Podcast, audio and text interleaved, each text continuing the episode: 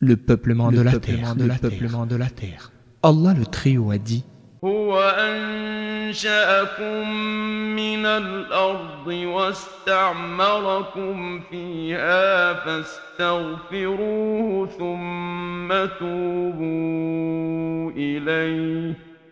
C'est lui qui vous a créé à partir de la terre et qui vous l'a donné à peupler. Verset 61 de la sourate Hud.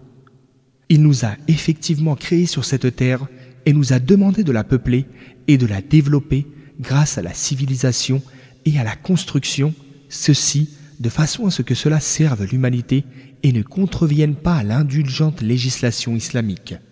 Il a même prescrit que son développement et son aménagement fassent partie des buts recherchés par la législation divine et des actes comptés comme une adoration, et ce, même dans les circonstances les plus dures et les plus sombres, puisque le prophète, paix et salut d'Allah sur lui, a précisé que si la fin du monde commence pendant que le musulman est sur le point de mettre en terre une plante, celui-ci doit se hâter de la planter dans la mesure du possible afin que cela lui soit compté comme une aumône.